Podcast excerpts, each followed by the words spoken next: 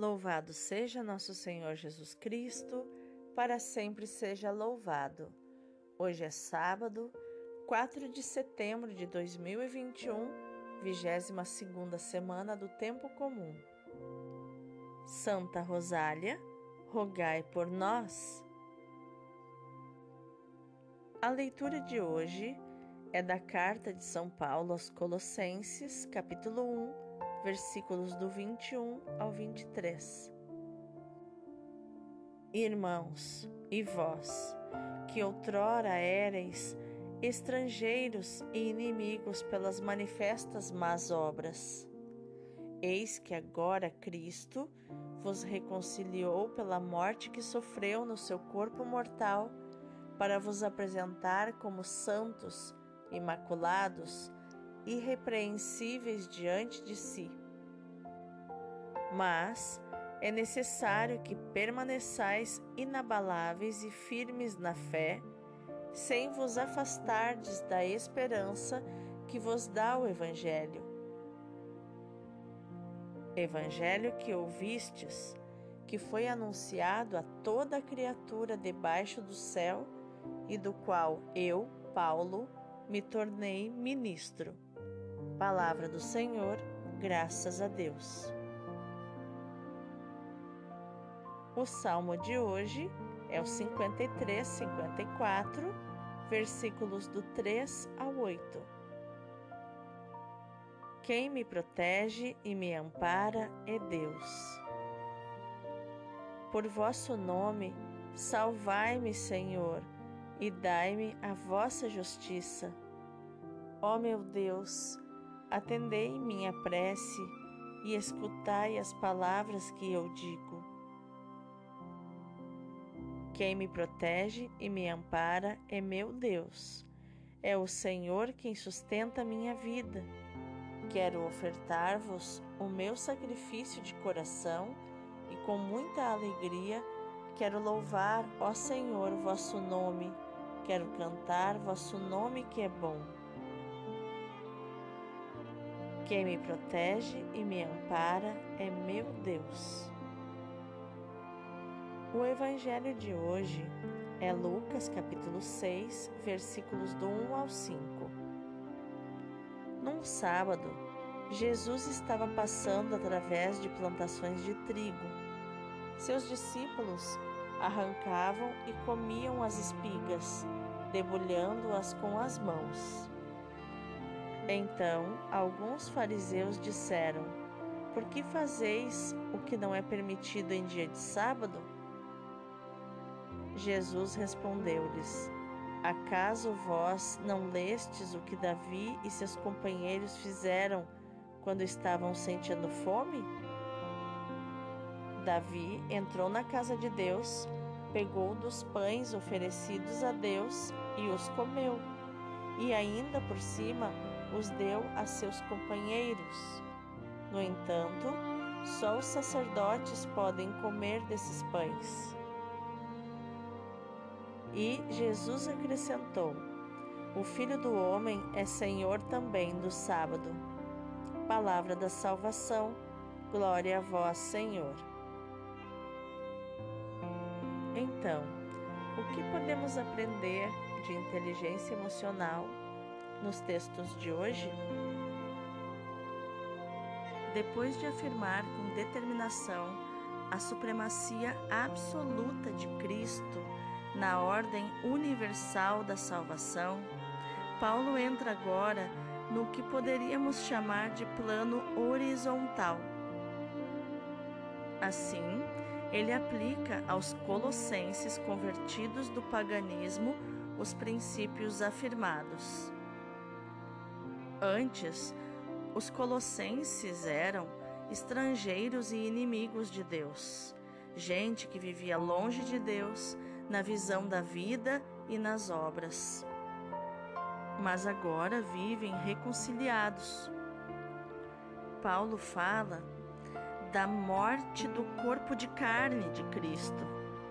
Por isso, eles precisam viver santos e imaculados oferecer sacrifícios no próprio corpo de carne, praticando boas obras e não as obras más de antes. Porque se não dominamos o nosso corpo de carne, ele nos domina. Assim como disse Jesus lá no Evangelho de Mateus, o espírito está pronto, mas a carne é fraca. Parafraseando Jesus, eu diria que a carne é forte, muito forte, porque por muitas vezes ela nos domina. E é vivendo na santidade que nós cristãos atualizamos na nossa carne o sacrifício salvador de Cristo, orientando assim a nossa existência para a esperança prometida no Evangelho, a vitória definitiva sobre o mal, sobre a morte e sobre o pecado, por meio da ressurreição. Já no Evangelho, Lucas nos apresenta hoje e nos textos seguintes dos próximos dias algumas polêmicas de Jesus com os fariseus sobre o sábado e as práticas permitidas ou não permitidas nesse dia. O famoso puro impuro, pode e não pode, que é a dicotomia da visão de quem não ama, de quem não se relaciona, de quem só cumpre coisas.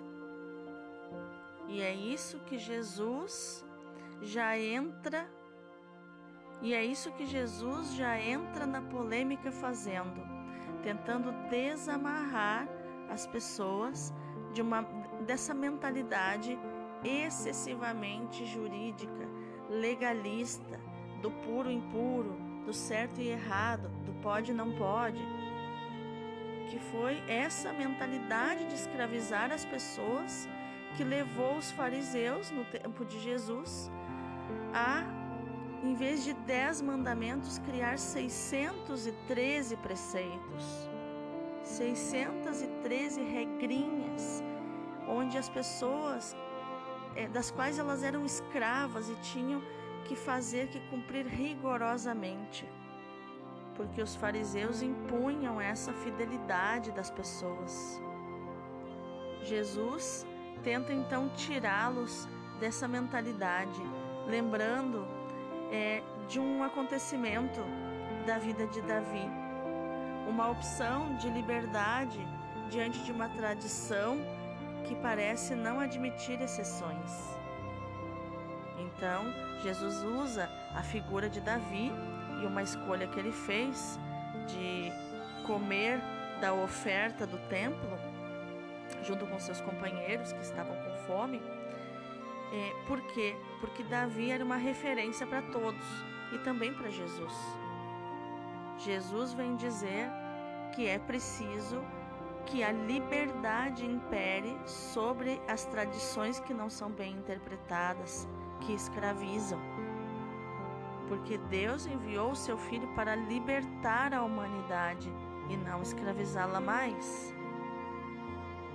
E a afirmação é clara no final dessa passagem: o Filho do Homem é Senhor do sábado. Por um lado, Jesus se compara a Davi, por outro lado, afirma sua superioridade e, escondido nessas palavras, implicitamente, como dizemos, né, é, enquanto Senhor do sábado, a sua divindade. Jesus é Senhor do tempo, do espaço. Jesus é Senhor da criação. Também é Senhor do sábado.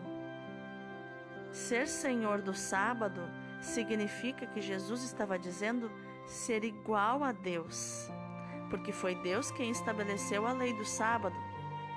Jesus é Senhor de tudo.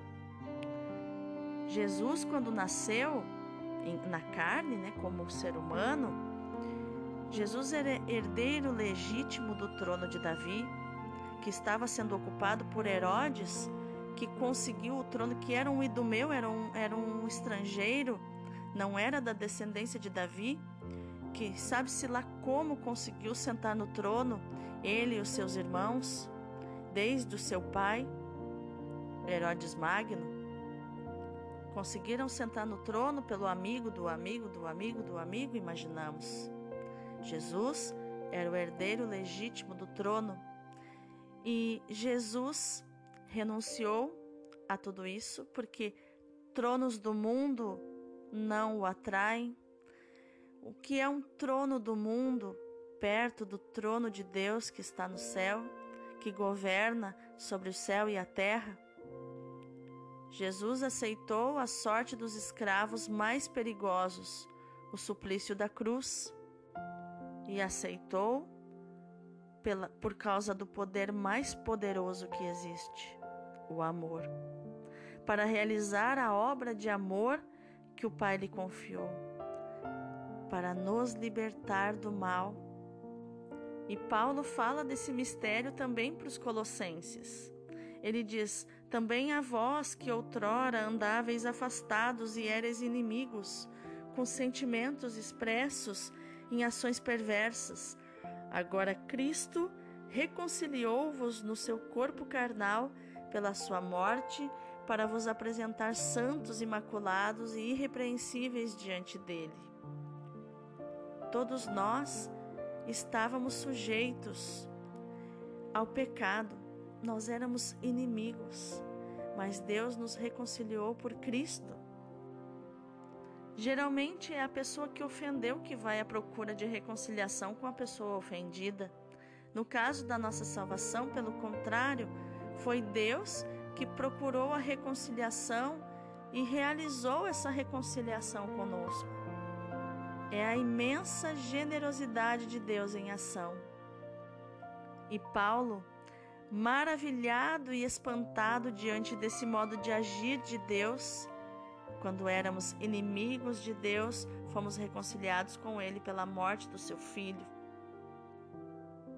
Em Romanos, ele diz com surpresa e gratidão. Dificilmente alguém morrerá por um justo, por uma pessoa boa, talvez alguém se atreva a morrer.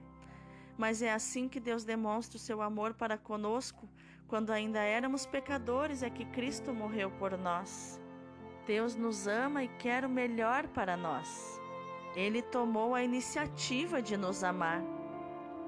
Pai Santo, Pai querido, Pai amado, infunde em nós o teu Espírito que nos plasme a imagem e semelhança do teu Filho muito amado, Jesus Cristo.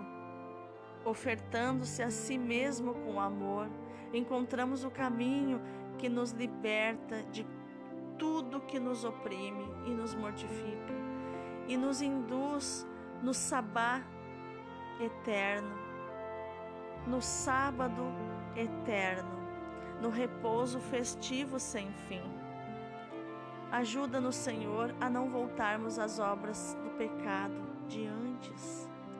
Ajuda-nos a imitar a tua santidade, que se tornou disponível para nós na pessoa de um homem morto na cruz. Amém, amém.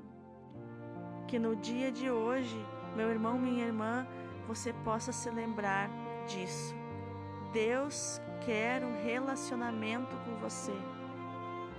O Senhor do sábado está com o coração aberto em chamas para te amar. Que você encontre esse coração e que seja incendiado por ele. Deus abençoe teu dia.